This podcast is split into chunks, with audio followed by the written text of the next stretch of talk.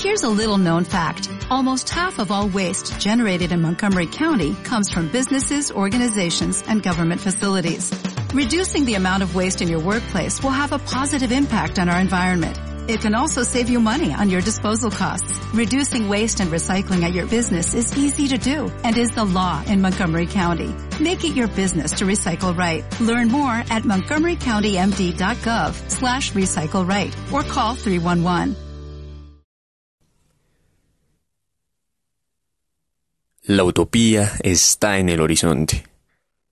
Camino dos pasos. Ella se aleja dos pasos. Y el horizonte se corre diez pasos más allá. Entonces, ¿para qué sirve la utopía? Para eso. Sirve para caminar. Eduardo Galeano